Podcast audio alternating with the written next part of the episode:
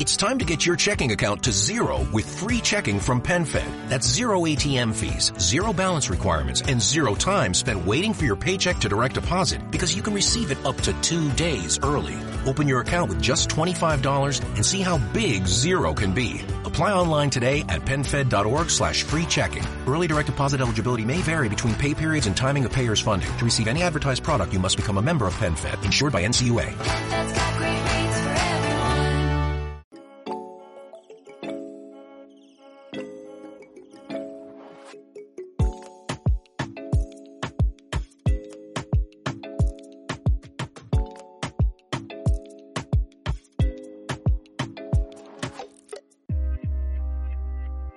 Muchos analistas, el petróleo será una fuente de energía dominante para mercados emergentes como India.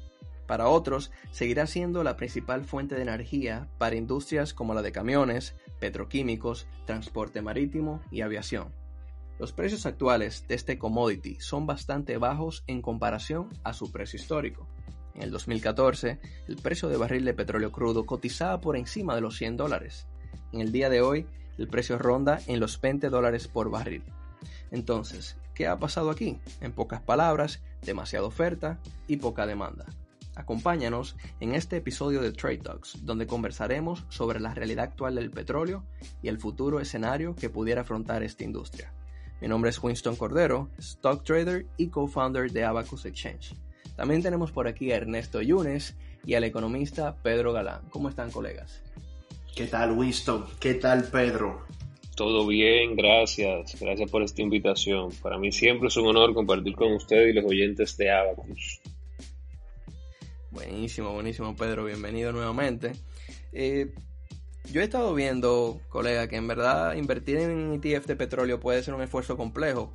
Hay muchos inversionistas que no entienden el proceso, por lo tanto eh, se han creado instrumentos, por ejemplo los ETF de petróleos, que se han convertido en un instrumento muy popular para acceder a este mercado.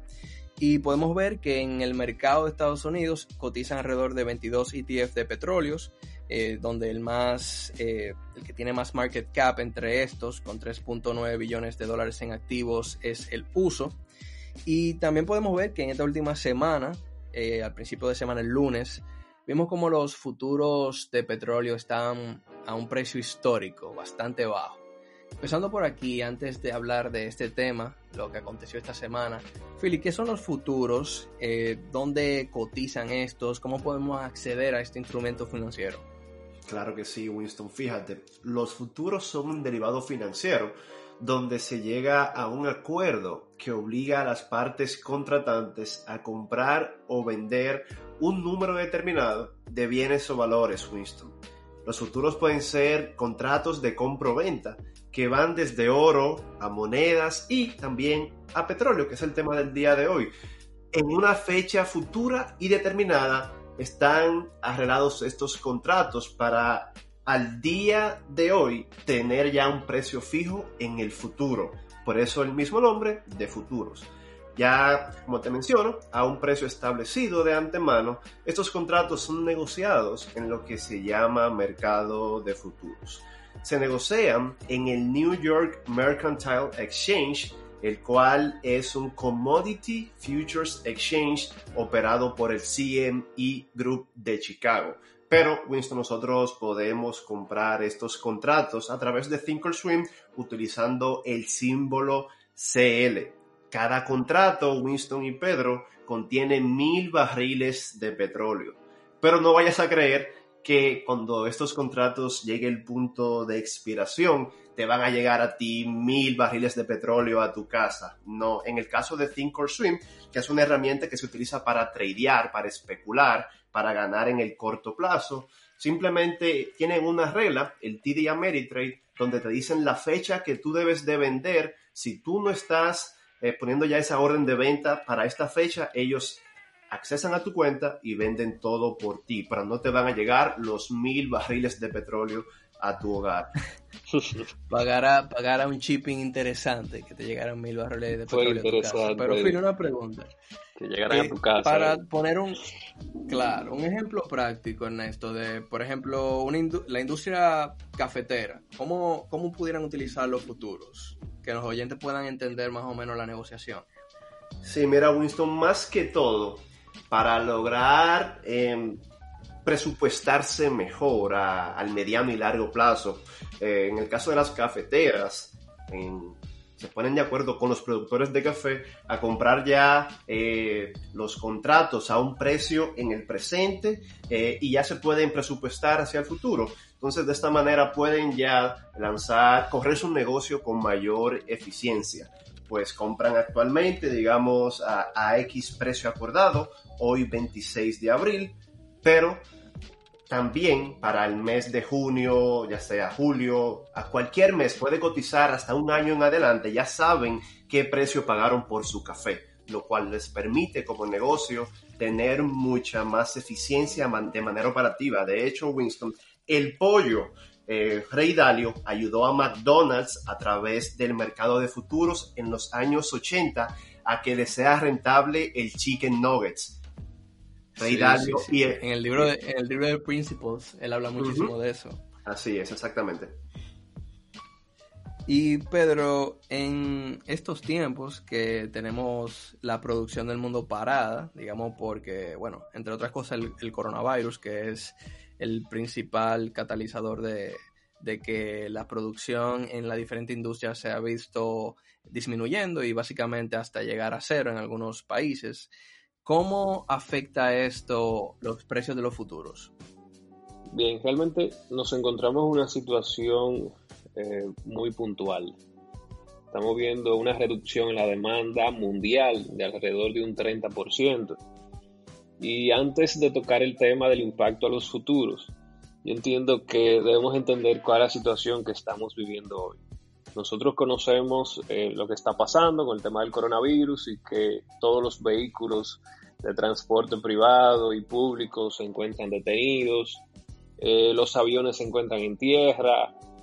Evidentemente se ha frenado la economía de todos los países del mundo. Y por un tema de oferta y demanda, pura ley de oferta y demanda, de que cuando la demanda disminuye y la oferta se mantiene igual, pues los precios tienden a disminuir. Entonces, te paso unos datos y debemos de ver que la demanda mundial de petróleo ronda por los 100 millones de barriles diarios y una disminución de un 30% es alrededor de 30 millones de barriles diarios que se está dejando de consumir a nivel mundial. Entonces, ¿quiénes son al final los principales productores? La producción mundial ronda alrededor de 80 millones de barriles y alrededor de un 40% de, de esa producción la tienen los miembros de la OPEP. Estos son la famosa OPEP, me imagino que ustedes la han escuchado, ¿verdad? Claro, claro, Rusia, Claro, claro. Saudi Arabia, claro. Tú sabes que Rusia no se encuentra en la OPEP. De hecho, eh, las siglas que, que definen la OPEP es- son la Organización de Países Exportadores de Petróleo. Y ahí cinco países fueron que la fundaron. Y entre esos está Arabia Saudí, eh, se encuentra Venezuela, Irán, Irak y el otro es Kuwait. Y alrededor de 14 países son los que la conforman y son países que se encuentran en África y Asia, pero sorprendentemente Rusia no se encuentra. De hecho, Rusia por tendencia en los últimos años siempre ha sido el principal productor y no se encuentra dentro de la OPEP. Entonces, ¿qué, pasa? Que estos productores representan el 40% de la producción mundial, o sea, tienen muy buena participación y aparte de eso, se consideran que son el banco central como de- del mercado petrolero porque mantienen más de un 80% de las reservas mundiales de crudo.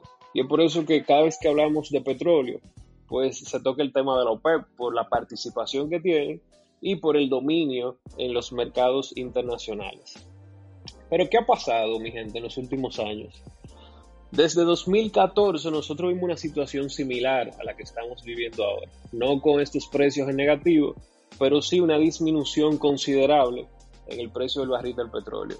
Entonces, en ese momento, Estados Unidos, de los eh, 1.600 pozos petroleros que, tenían en ese momento, pues tuvieron que cerrar alrededor de mil pozos petroleros, simplemente porque el costo de producción era demasiado alto con respecto al precio que se estaba negociando en ese momento.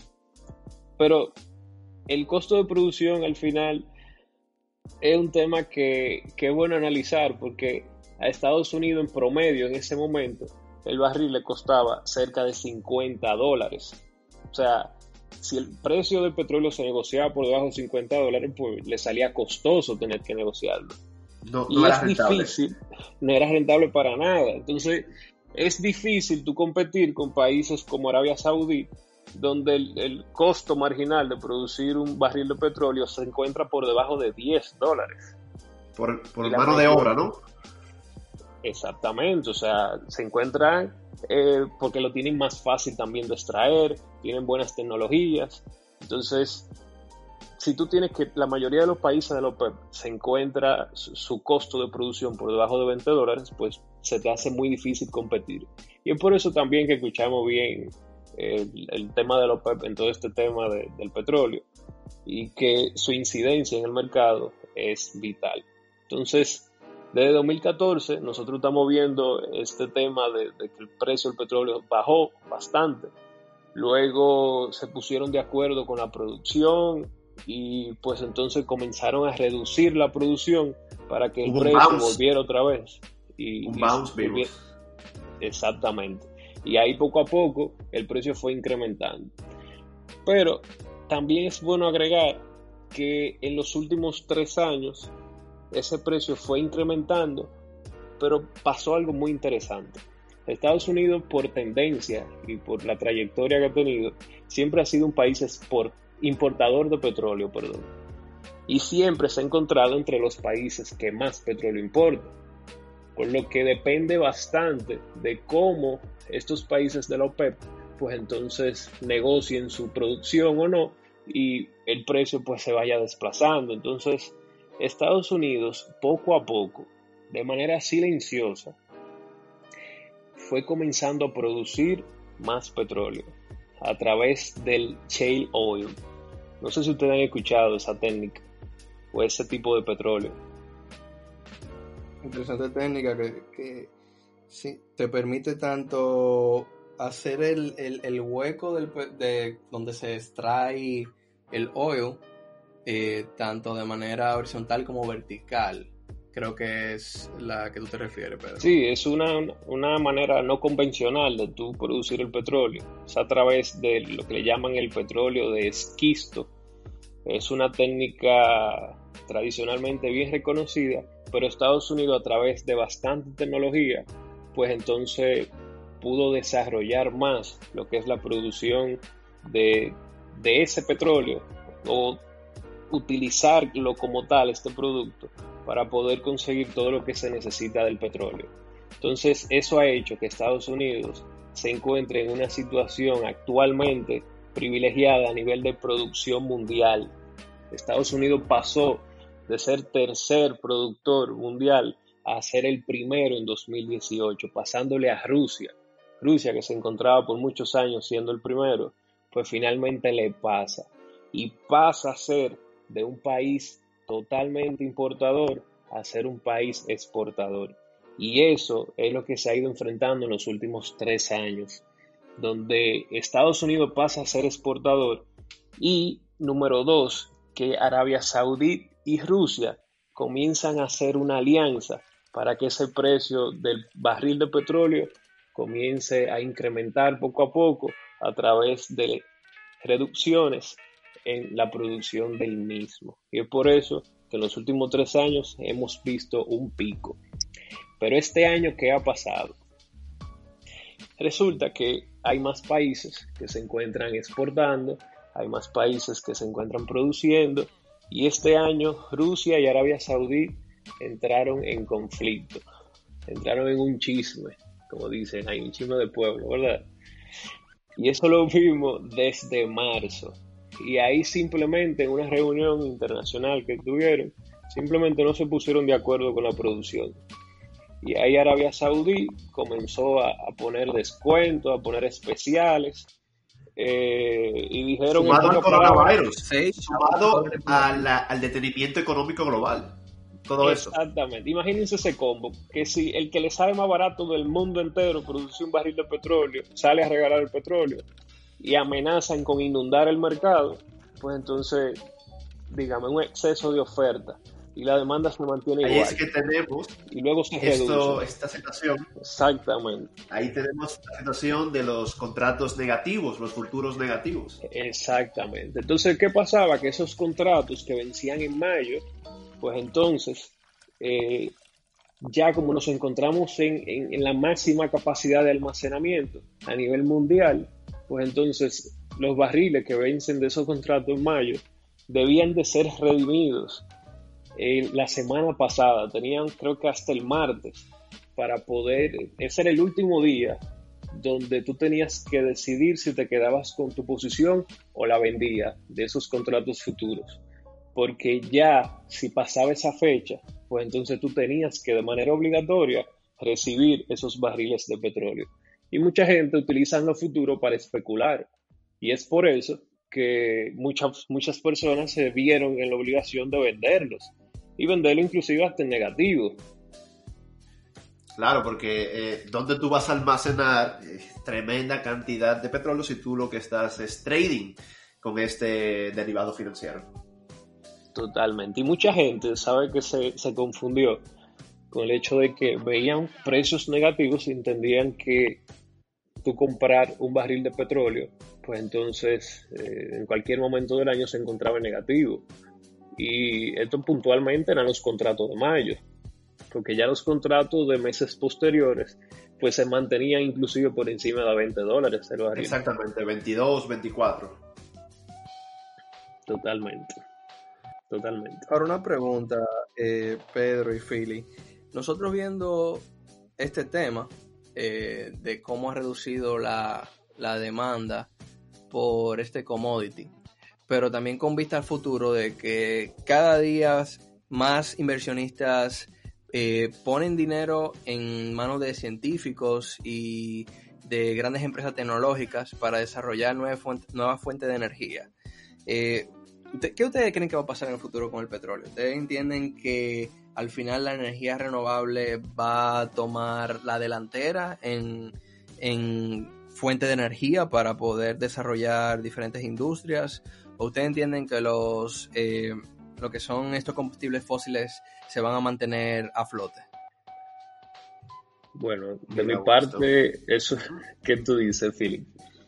Yo creo que aún al petróleo le queda bastante tiempo. Eh, aún es el commodity más utilizado, más en demanda para crear energía. Sin embargo, sí, como tú bien dices, Winston, hay un spike en lo que es eh, inversiones detrás de eh, energías alternas. Vemos como países ya han ido dejando detrás eh, este tipo de, incluso aquí en Canadá, donde tenemos taxes, aunque somos, aunque Canadá es productor eh, importantísimo en todo el mundo, aún ellos mismos por temas de climate change están taxeando de más y dándole tax breaks a compañías que están apuntando hacia nuevas energías renovables. Pero de igual manera, Winston, yo creo que aún estamos en baby steps, aún el petróleo es un tema que mueve y seguirá moviendo por lo menos por la próxima década eh, economías. 100%, pero mira, Philip, alrededor del 2018 salió un estudio realizado por la Agencia Internacional de la Energía y presentaba un debate como este. En, salió una tabla, un chart, medía la demanda del petróleo, coincidencialmente, vamos a decirlo, pero creo que fue más algo que, cálculo y obviamente análisis cuantitativos. Eh, habían dos escenarios. El primero era que alrededor del 2020, a la mitad del 2020, el petróleo iba a llegar a un pico en la demanda. Y la segunda, eh, o el segundo escenario era que la demanda del petróleo iba a crecer hasta el 2040. Este mismo estudio se basaba más o menos en cómo el desarrollo de los autos que funcionan a través de la, de la electricidad, los EV, iba a tomar apunte alrededor del 2020. O sea, iban a empezar a producir más vehículos de este tipo. Y si nosotros vemos este mismo análisis también estudian un poco el caso de la República Popular de China, que todos sabemos que tiene la mayor flota de vehículos en el mundo, tiene alrededor de 340 millones de vehículos. Eh, en el 2019 esos fueron los números que obtuvieron. Este país se está enfocando bastante en lo que es producir vehículos eléctricos y otros países como Estados Unidos y algunos de la Unión Europea. Este mismo estudio refleja que alrededor del 2040 vamos a tener transitando alrededor de 300 millones de vehículos eléctricos.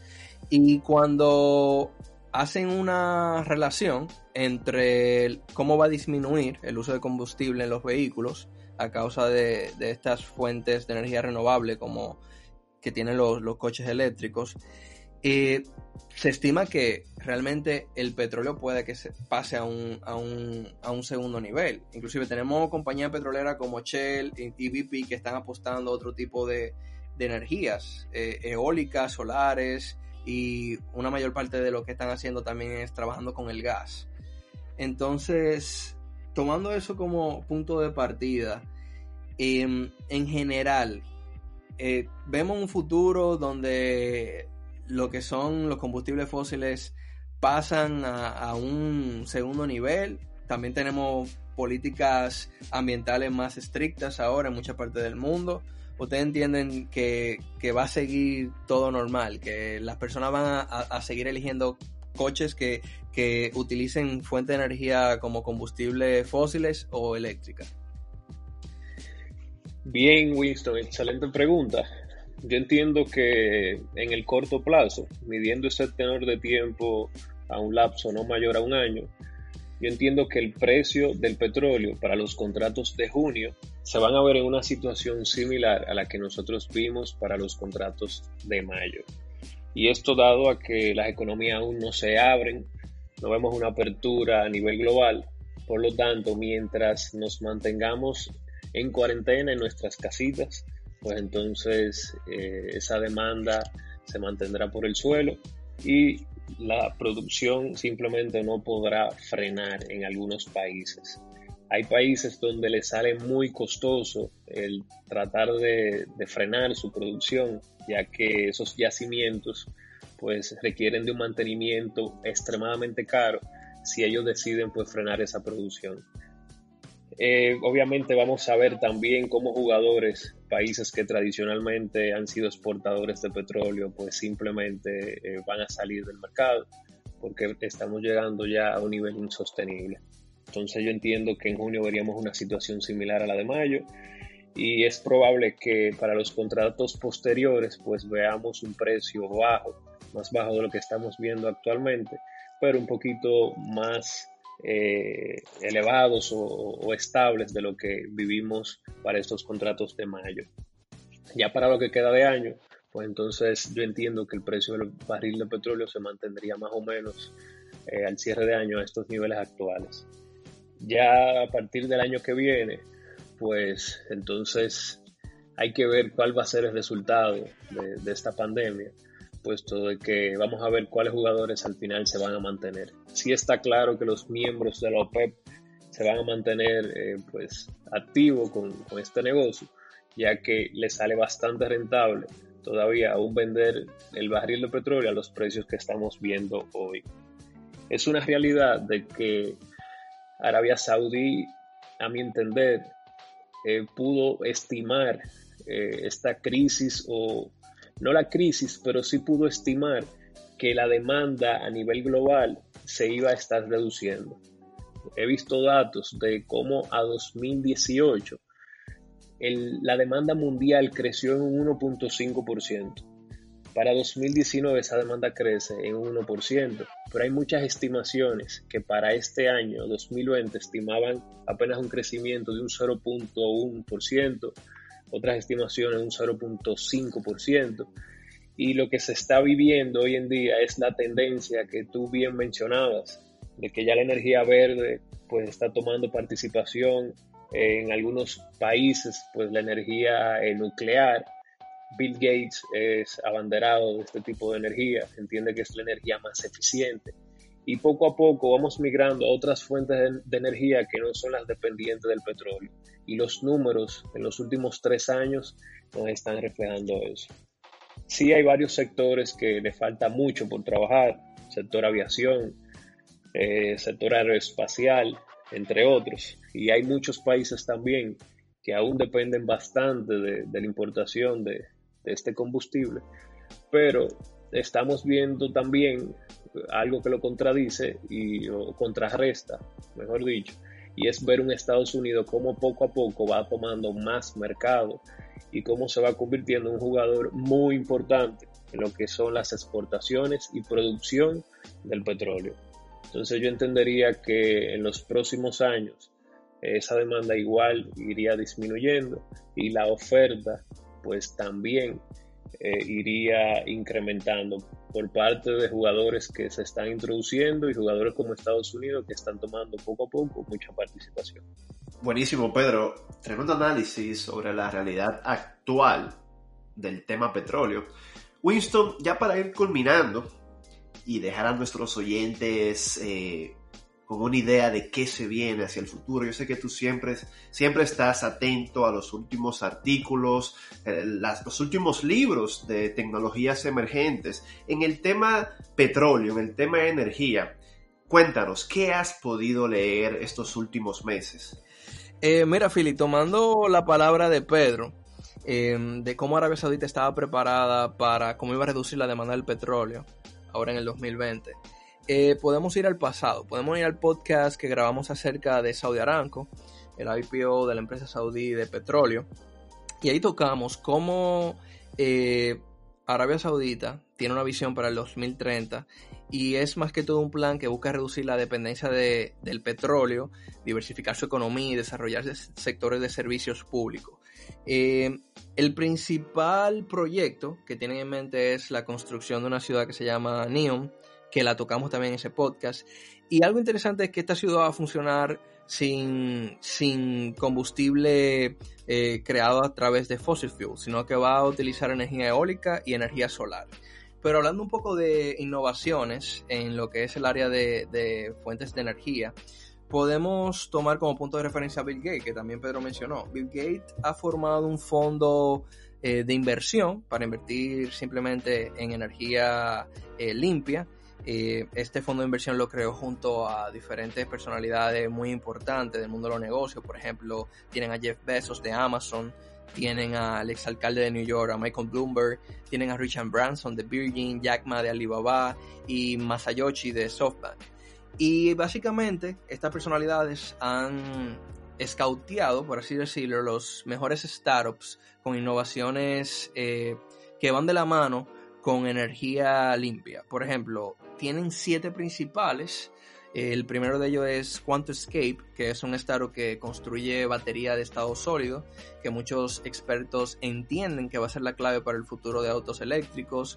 También tienen un, otro startup que se llama Commonwealth Fusion System, que es una empresa que trabaja en un reactor de función nuclear. Podemos ver más sobre esto en el documental de Bill Gates en Netflix, que eh, se enfocan un poco también en esta parte de la energía nuclear. Eh, por otro lado, tienen otro startup que se llama Pivot Bio, que es una empresa de biotecnología que desarrolla una solución microbiana que puede reemplazar los fertilizantes de nitrógeno para crear un gas con efecto invernadero que es 300, 300 veces más potente que el dióxido de carbono que es bien interesante. Estamos viendo también cómo hay empresas como BP y Shell que están innovando en lo que es el gas de gas natural y ellos están tratando de hacer lo mismo, lo único que con eh, solución microbiana para tener un, un, efecto invernadero 300 veces más potente. Entre otros de los startups que están trabajando, eh, están innovando en el área de, de energía que se crea a través del agua. Por ejemplo, tienen Zero Mass Water, que es un startup que vende paneles especializados eh, que utilizan, utilizan energía solar y baterías para extraer agua del aire.